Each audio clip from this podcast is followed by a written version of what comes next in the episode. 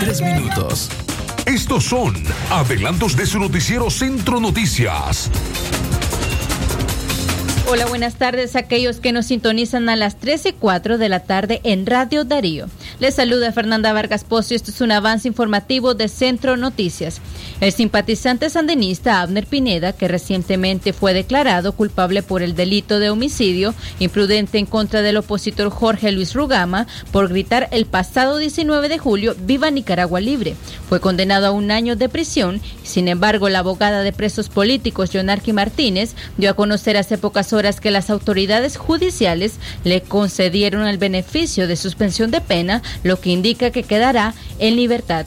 En otras informaciones, el gobierno de Daniel Ortega recibirá un pago de 10.7 millones de dólares en concepto de seguro por daños ocasionados por el huracán ETA, informó este jueves la, la Unión Europea que señaló que los recursos provienen del Fondo de Facilidad de Seguros contra Riesgos Catastróficos en el Caribe.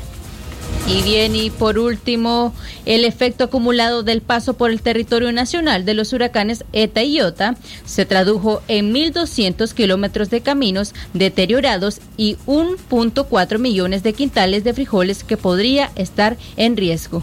Más detalles de estas informaciones mañana a las 6 en punto de la mañana en Centro Noticias. Asimismo, recuerde que usted puede sintonizarnos en 89.3 FM y también puede buscar nuestra página web como www.radiodarío893.com.